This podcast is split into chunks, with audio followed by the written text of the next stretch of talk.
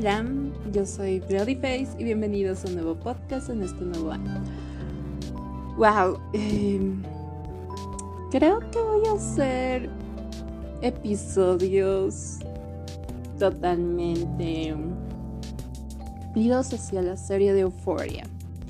¿Por qué? Porque soy una gran fan y quiero decir que hay muchas cosas que analizar y estoy vuelta loca desde el primer episodio que se estrenó el 8 de enero en HBO.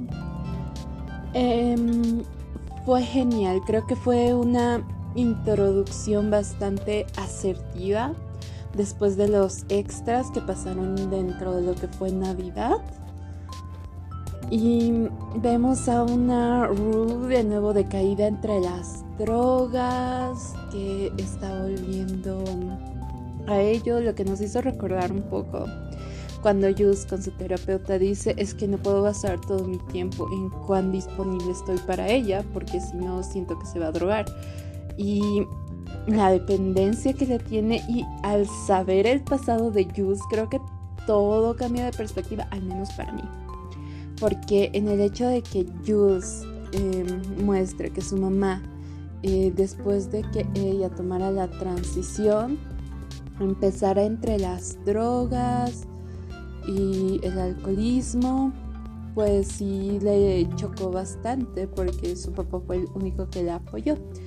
Eh, creo que en ese caso eh, nos ha pasado a todos que hemos tenido una relación de codependencia y eso pasa mucho por eh, los traumas de la niñez. Como vemos en Jules, yo creo que ella sí se traumó mucho por el hecho de que su mamá mm, fuese drogadicta. Justo después de eso, fue como si fuese su culpa y ella realmente no quería estar cerca de su mamá por el hecho de que le hacía sentir culpable aunque sabía que no era su culpa y eh, también el hecho de que ella fue quien le encerró en un lugar en un manicomio y ella nunca estuvo loca, así que vemos esto. También he leído la teoría de que ella ha suspendido su tratamiento de hormonas. Y se me hace algo loco porque podría ser como podría ser que no, porque ella en cierta forma ya se está deshaciendo de la feminidad basada en el prototipo de una persona hetero, de que eh, tienes que ser femenina, como bien nos muestra en el episodio de Ney de la antigua temporada, que nos dice, hey, es que a Ney les gustaba a las chicas que tuvieran falda, que usaran shorts, pero no tan cortos, que siempre tuviera detallitos, eh, flores, tacones, pedicura, manicura, que siempre lucieran bien. Y en esta temporada vemos mucho de ese trasfondo transformado a nuevas personas. Porque Yus ya empieza a hallar su parte como tal, como persona, no, no solo como algo algo que se deba sexualizar, algo que deba gustarle a los hombres, porque ella tuvo un pasado oscuro. y me quisiera adelantar del episodio 1, 2 y 3, pero quiero hablar por episodios. Pero si tuvo su pasado oscuro donde era muy activa en las redes sociales que involucraba conocerse con hombres, yo, yo creo que como Grinder mm, y otros parecidos. Y ahí empezó a conocer, ahí conoció al papá de Nate, que fue el primero con el que se acostó cuando llegó al pueblo. Y de ahí conoció a Nate, que se hizo pasar por Jason que fue el mismo nombre de chico que mandó a la cárcel. Lo que creo que de ahí ya pudimos haber delatado un poquito de lo que realmente estaba buscando. Creo que si la primera temporada hubiera tenido un boom tan fuerte como en esta segunda, y no quiero decir que la primera temporada no haya tenido un boom suficiente, sí lo tuvo, pero lo tuvo un poco después muchísimo más fuerte. Y empezaron a sacar más teorías. Y ya que en la segunda temporada hay muchísimos más fans, quiero decir, yo lo estuve esperando dos años, no sé cuántos de ustedes lo estuvieron esperando dos años, pero mm, hacer eso fue wow, eh, a mí me voló la cabeza, eh, me pareció increíble, así que el de Jason yo creo que ya él lo tramó desde un inicio. O sea, mm, el hecho de que cuando Maddie relata la historia de. Digo, perdón, Rue relata la historia de cómo es Nate y cómo le gustaba Maddie, del estilo de que siempre estaba pensando en formas de protegerla y siempre era como su mente muy retorcida. Y no digo que esas cosas no pasen, solo que eh, sí tenía una mente muy retorcida cada que iba a pasar, como siempre vigilándola, siempre sabiendo dónde está eh, y asesinando a la persona sangre fría. Porque quiero decir, cuando llegó a la, casa, a la casa de Jason, fue como, ¿qué está pasando? no sé ustedes, pero yo sí me encontré bastante choqueada por el mismo hecho de que cuando llegó a la casa pues de Jason eh, me golpeó tan fuerte y tan duro, pero ni siquiera así, ni siquiera parpadeó, se bañó en su ducha, se puso su ropa, así como sin nada.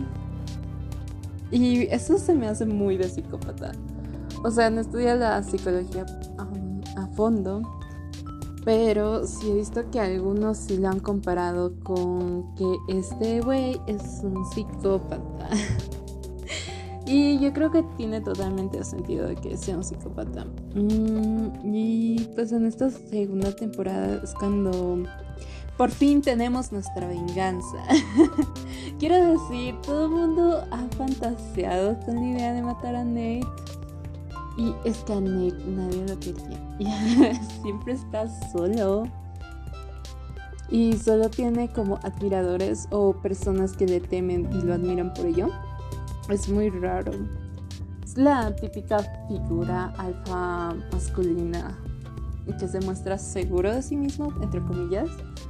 Porque no es nada seguro, está tratando de descubrir su sexualidad con esto que le gusta a Jules y no sé si le gusta o está obsesionado porque recuerden que igual apareció en las temporadas eh, de los especiales en el hecho de que de cierta forma Jules se enamoró de Nate en su momento. Pues claro o sea este chico te, te brinda atención.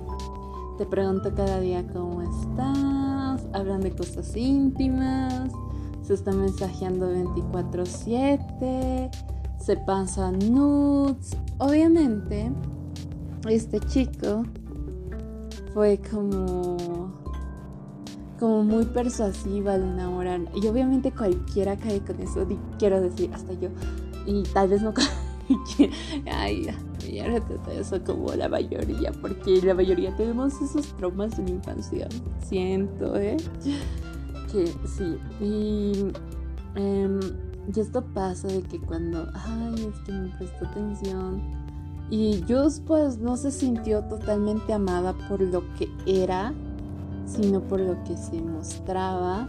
Y al abrirse de lleno con Nate y tanto como con Rue, eso hizo pues que su relación fuera más profunda. O eso es al menos lo que yo pienso. Y no sé ustedes si piensan eso de que su relación fue mucho más íntima por el simple hecho de que pues se dijeron muchas cosas. Por ejemplo, Nate en cierto punto no mintió, mintió acerca de sus padres, pero fue por el mismo hecho de que a Nate le gustaría o le hubiese gustado que eso pasara de que no haber conocido a su papá. Porque él desde pequeño eh, tiene idealizado a su padre y cuando descubre su vida secreta que guarda en sus por ejemplo, es que wow, su papá igual es muy controlativo por esas cosas de que yo creo que por su papá, el papá del papá. Y pues como que Nate está así recorrido y en, eso es lo que nos, nos cuenta en el preámbulo. Creo que el preámbulo ha sido realmente, como dijeron los críticos, no ha sido un primer episodio. Ese ha sido como el preámbulo a todo lo que va a ser la temporada. Y siento totalmente que sí, vemos por ejemplo los colores más oscuros, que en la primera temporada eran mucho más vivos, brillantes, eh, en lo que es la juventud, explayándonos en lo que es involucrarse en diferentes cosas. Pero en esta segunda temporada es más oscuro, cambios de look, cambios de maquillaje. Como siempre, el maquillaje, aunque sea en este preámbulo, y creo que en cada episodio, ha sido un tercer protagónico, sin duda. Y el los actores y no mucho que se han infiltrado en cada uno de sus personajes me parece genial. Abayazador. En serio, quiero decir, cada uno de estos personajes ha sido tan detallado. Em, yo soy muy fan de seguir a Sidney y Sidney siempre dijo, yo siempre llevo un diario de cada uno de mis personajes que interpreto y siento que Casey sería un tanto vintage y que siempre estaría recurriendo a frases tristes. Y ya, me encanta y, creo que cada uno de los actores igual se toma muy en serio su personaje. Cuando entran a escena se les nota, si ven los detrás de cámara se les nota que van con toda la energía posible y cuando pasan a grabación son totalmente sus personajes. Eh, es por eso que ha recaído tanta polémica sobre muchos de los personajes. Por ejemplo, he visto mucho que han criticado a Casey. Y quiero decirles que creo que Casey no, no me parece una mala persona. Es como cualquier persona que ha cometido errores por lo mismo de que en su episodio podemos verlo muy sexualizada que está. El hecho de que cuando se desarrolla y esto algunas chicas de que cuando se desarrollan antes ya estás totalmente a la deriva de la sexualización. Y ella pues enfrenta muchas cosas, por ejemplo el, que su madre le dice de mujer a mujer, eres hermosa, eres fantástica, eres bonita y siempre le dijeron eso. Y cuando su padre le abandona y es la única que ve como roba y le ayuda a robar y el hecho de que fue la única con la que se mantuvo en comunicación, creo que le afectó mucho más. Además de que siempre trató de resolver las cosas eh, a su modo porque, como bien decía Ru, em, ella no creía que sus padres fueran malos, simplemente que tomaban malas decisiones.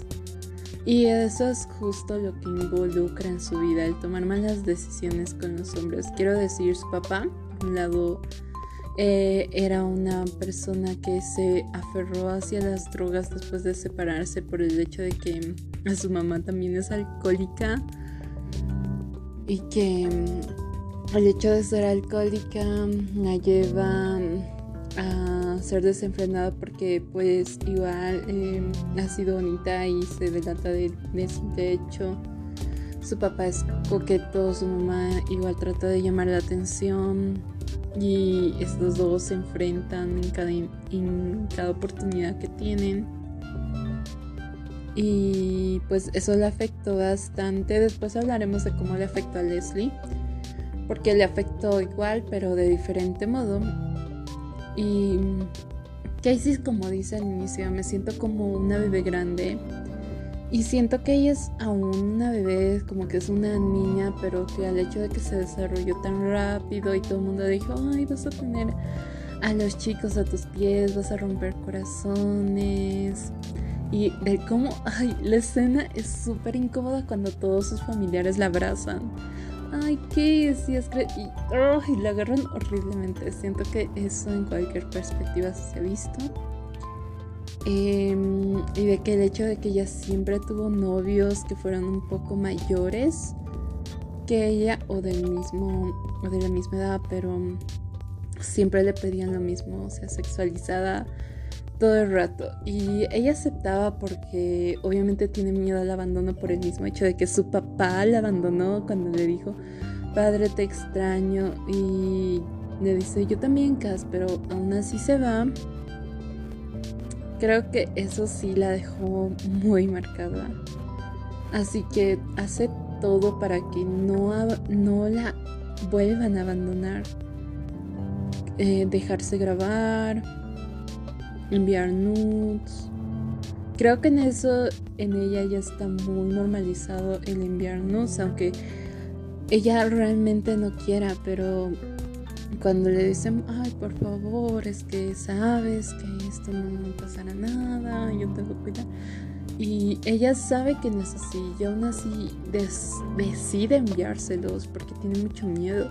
Y el hecho de que entramos con Casey cuando ya, ya terminó su relación con McKay, y recordemos que en la primera temporada en el baile de invierno, ella dijo, es que yo prefiero mm, ser una chica que se concentre en sí misma, se halla a sí misma, yo no quiero tener novios, estoy harta de siempre enfocarme en los hombres, quiero enfocarme en mí.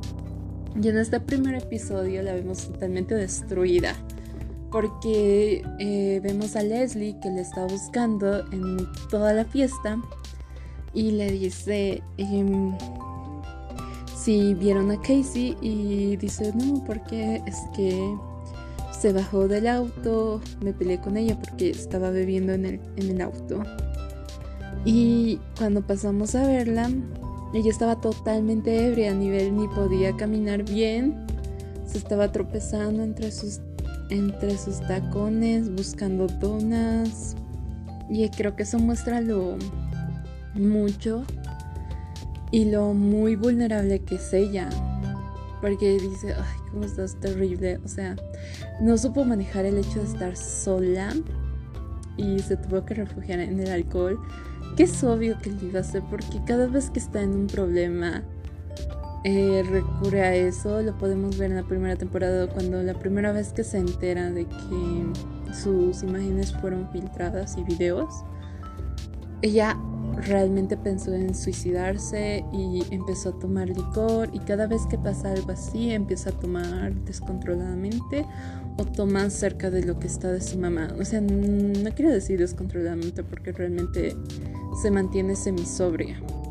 Creo que por el mismo hecho de que no quiere ser como su madre, aunque sigue sus ejemplos, porque al fin de cuentas es su madre, es la figura que le tocó estar ahí y no la vamos a juzgar a su mamá porque es el hecho de que está ella sola con dos niñas manteniendo una casa, manteniendo para que ellas tengan lo que puedan, no carezcan. Así que no, no vaya el, hecho de que, ay, no. O sea, cada uno toma sus problemas como puede. Y pues por eso no es su culpa. Y como no es su culpa haber tenido esta figura y estar totalmente a disposición de estas cosas. Em, mientras que Lexi está preocupada por su hermana, ella se encuentra con Nate. Por cierto, adora la introducción de Nate. Quiero. Oh, esa escena fue tan. Ah. o sea, Nate es el típico chico de verdad, de que es. que es muy, muy lindo. Solo así lo ves. Pero cuando habla, y es como. ¡Ay, Dios!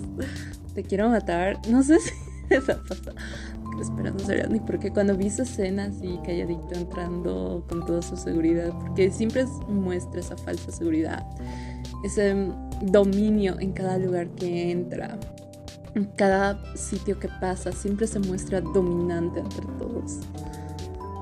Y cuando entra a comprar el licor con una identificación obviamente falsa, él va solo. Antes iba con McKay y creo que McKay eran de los únicos que toleraba o algo así, ¿no? Y pues ahora que ya no está McKay, pues está como muy solo. Em, y ve a Casey y le invita un trago y empiezan a ir en su auto. Casey al inicio está asustada cuando Nate empieza a acelerar porque no sé qué estaba esperando él de ella.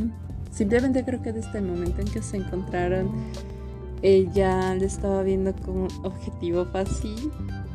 Y cuando se encuentran y le dice, ay, toma, y se empiezan a reír, dice, a ver, y no sé, como que prueba sus límites. Siento que Nate es muy de probar los límites, lo hacía con Maddie.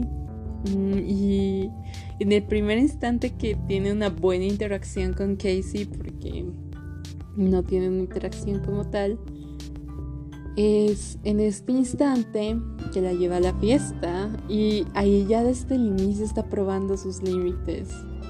De que me aceptas la cerveza, de que vamos a mi coche, de que acelera, de que ve hasta cuánto puede llegar. Y Casey le da, le da la puerta abierta porque es Casey. y estaba sola en todo ese tiempo, así que nada, le han vuelto eso y es la única forma de comunicación que tiene.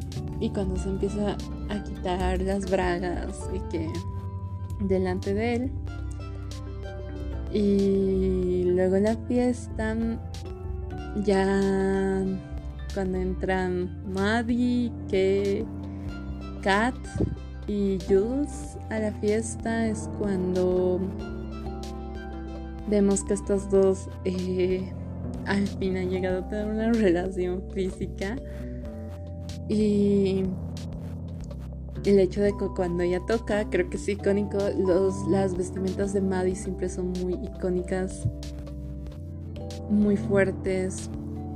Por eso es muy chocante con Nate, siempre son de pelearse porque a ella le gusta estar presente, a él le gusta estar presente y él quiere a alguien de su sombra y ella quiere estar como de par. Ella no le gusta eso de que, ay, atrás tuyo y cosas así. Ella quiere estar a la par. Pero a la vez entendemos que todo el mundo es vulnerable al hecho de que ser amado y que nos amen, el ser amado y que nos amen, o sea, ese hecho es muy perseverante, creo que en sí en toda la vida humana. Y me encanta. De hecho, soy muy fan. de, ese, de ese sentido romántico que siempre nos han vendido. Y es por eso que ella pues igual está vulnerable y siempre ha vuelto roto, vuelto con él, roto, vuelto con él. Porque incluso en la última fiesta de invierno ella le dice, sabes que no somos buenos el uno para el otro. Siempre peleamos y Macy solo dice, sí, lo sé. Y lo mal que están ambos lo saben, pero siempre es el lugar donde vuelven. Porque para ellos eso es amor. Suena locos, de locos. Y ahora se encuentra con Casey, que es vulnerable, es demasiado tierna. Y y está ahí disponible. Es que Casey siempre está disponible para cualquier chavo que se le aviente.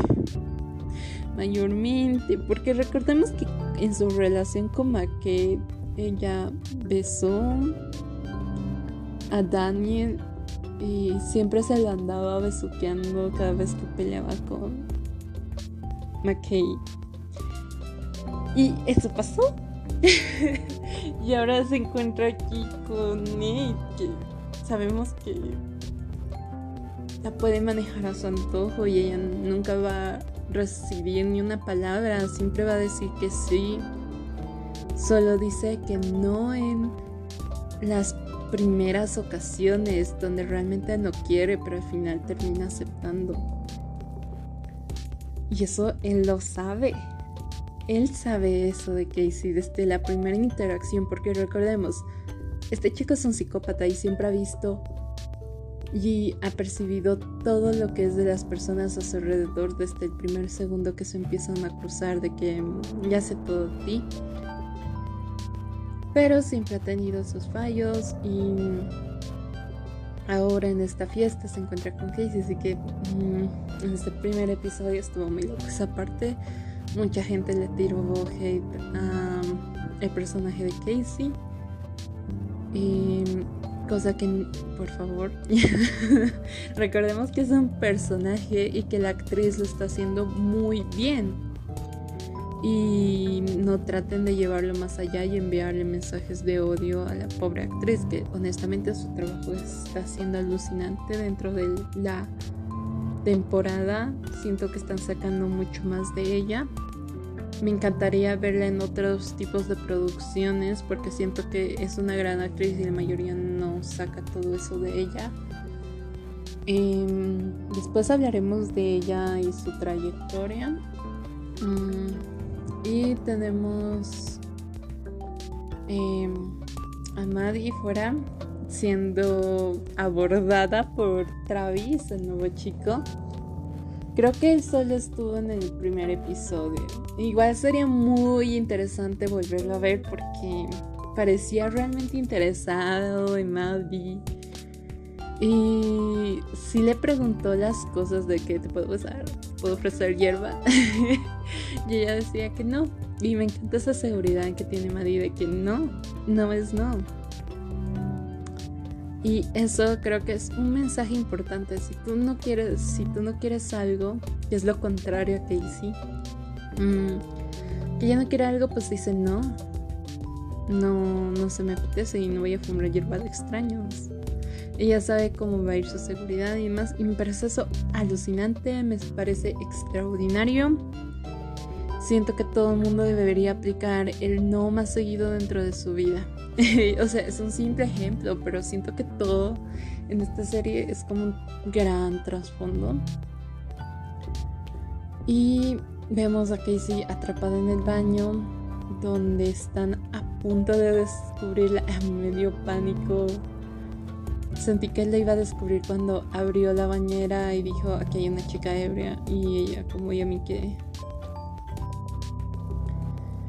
Y vuelve a, la pizza y Nate está vigilando a cada rato el baño y cuando su amigo pregunta es como, ah, nada, solo viendo.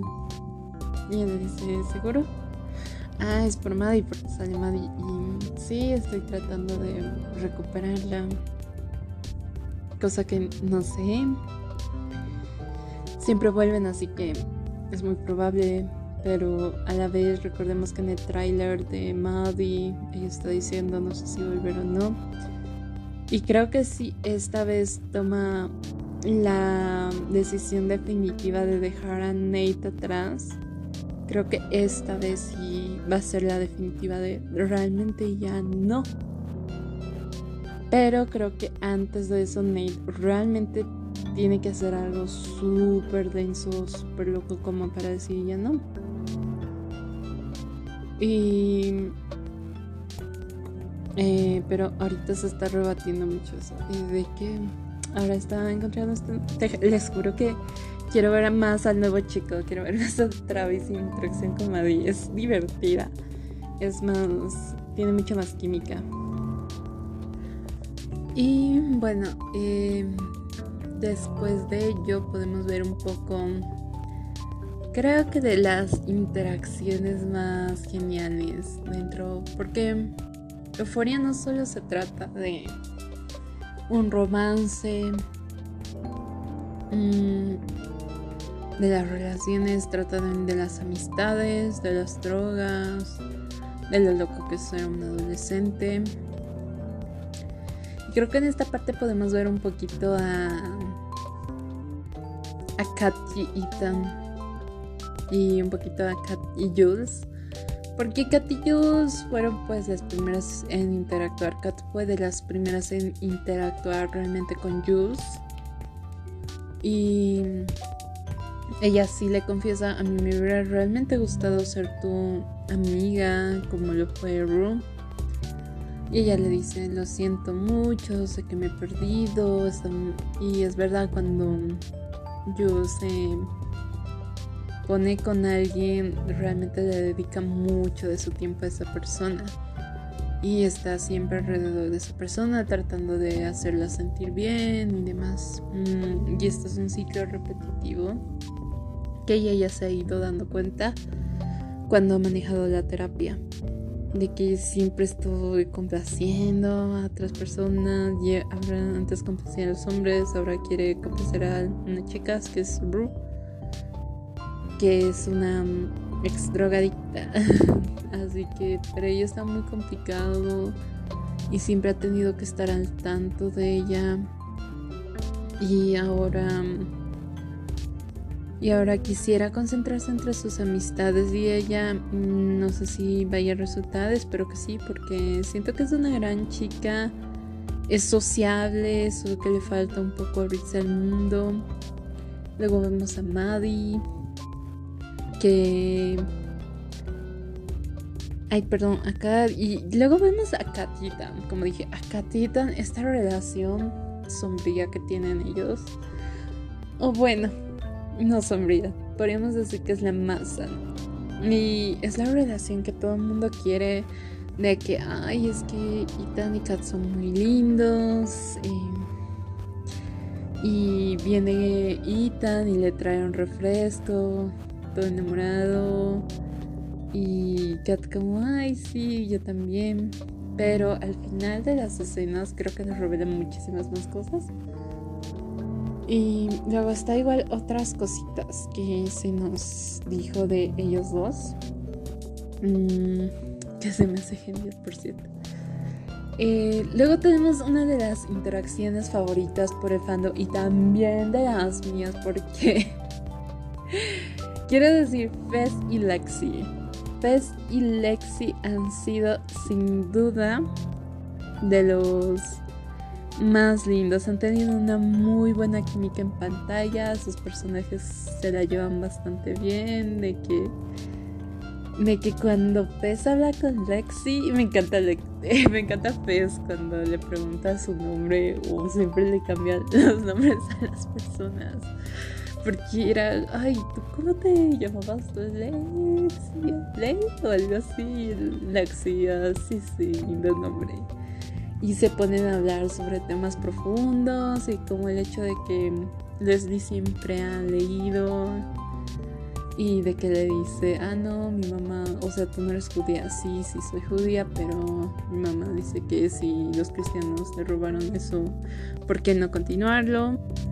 Y entre otras cosas más de su religión, del hecho de hablar de lo que ellos creen, de Jesús y cosas así. Del simple hecho de cómo Fez le escucha y le presta atención porque ella está bastante acostumbrada a que no le presten atención, de que sí lo han notado, eh, cuando le mira los ojos y de que, ajá, al principio está mirando al frente y luego ya le empieza a mirar más en cuanto le sigue la charla. Y se da cuenta de que realmente le está escuchando. Y cuando le dice, hey, pásame tu número. Y de que te extrañé y cosas así muy lindas. de que se enculó en una conversación donde le prestaron atención a ella creo que fue muy relevante. Mm, y de cómo eh, le pasa su número, está sonriente y feliz de que alguien le preste atención. Hasta que pasa el hecho culminante de lo que eh, yo creo que fue la primera temporada. Pero antes tenemos que hablar sobre el nuevo personaje. Em, creo que el nuevo personaje ha sido una gran entrada cuando se estaba drogando y, y Yus entra y es como, ¿te estás drogando? No. ¿Tú lo haces? Y, el otro, mm, a ver, dime, dime cuál consumes y yo te digo cuál es tipo un drogadicto merece a otro drogadicto. Lo que mm, se me hace cool eh, el cómo llegó, el cómo están ahora los dos interactúan y cómo le salva la vida y le dice, ay, eres mi persona favorita. Porque me salvaste la vida, porque yo pruebo una nueva droga y creo que eso es lo peor para una recaída. O sea, ya estaba en recaída, pero probar una nueva droga mucho más fuerte sin duda es peor para una drogadicta que estaba en rehabilitación y está recayendo. ¿Por qué? Porque vas a querer otras drogas más fuertes. Eso es lo que te hace recaer de que solo estar en unas a querer probar todo tipo de drogas y otra vez quizá vuelva a tener una muerte, vuelva al hospital, o sea, ya lo vimos en, en el preámbulo de que ya estaba a punto de morir por consumir tanto y luego como si nada. Y, y yo lo más relajada del mundo, como si nada. O sea, en un primer momento está con Fez yendo a comprar más mercancía y ahora se pone como si nada, como si como si todas estas cosas no fueran nada para yo y es hasta divertido. Supongo que por su trastorno y todo el hecho de cosas, pues como que para ella sí la hace como divertido el hacer todos estos tipos de cosas porque ella siente simplemente que se va a morir, no se hecho de sus drogas y demás. Nunca se lo toma nada en serio y por eso el otro chico se queda como, what the fuck, estás a punto de morir. Y este chico también es un drogadicto, pero no es, no sé, es muy distinto al hecho de que cómo lo llevan con, con Ru.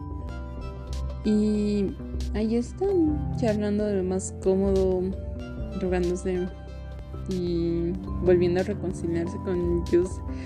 El encuentro de Juice y Ru creo que ha sido explosivo, o sea, quiero decir, Ru estaba evitándola porque, como le cuenta Faye en el inicio, me dejó mi novia en la estación llorando. O sea, y eso me hizo.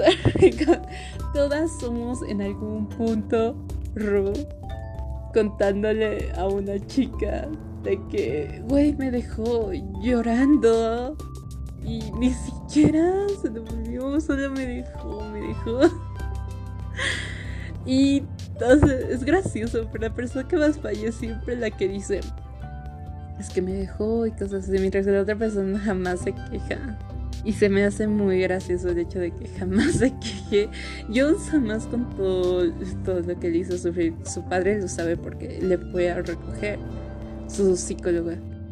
Y su psicóloga eh, es la única que sabe, güey. Y nadie más. Y de hecho, nunca la culpó, ella sabía lo que se metió y todas esas cosas se me han hecho muy genial y a veces loco. Y yo sí, como, güey, me dijo la pobre chica recién que conoce otra drogadicta. Eh, y nada, fue bastante genial todas estas interacciones que vimos de el preámbulo y creo que la escena final nos delata mucho de lo que va a ser toda la temporada, del mismo hecho de que nos presentan a un triángulo amoroso que es entre Casey, Maddie y Nate. Y, creo que son las tres monedas de las tres caras. Del simple hecho que... Mmm, Nadie está muy feliz. Casey está triste bailando y Nate está fondo como solo vigilando. Luego estamos con Kat que está mirando al frente como más perdida en ella y, está mirándola a ella. Y luego estamos con Jules y Rue que se encuentran y ese es su primer beso en el año y se vuelven a dar una oportunidad y luego está sí, creo que son todos. Los demás ya veremos más de ellos. Creo que es igual un gran impulso a todo lo que va a ser. Y pues por fin, ¿no? Por fin la gran venganza. De que, ay, es que quise hablar esto desde el inicio de que, ajá, por fin golpearon a Nate. Y la mayoría, o sea, hubiera querido así, mátalo, mátalo, hasta la muerte, que se muera. y pues, um, no sé. ¿Qué hubiera pasado si Nate hubiera muerto? Todos felices. Imaginen un mundo sin Nate. Pero creo que va a estar muy interesante. Ya hablaremos del segundo capítulo, el tercero y el cuarto que ya está por salir. Así que nos vemos.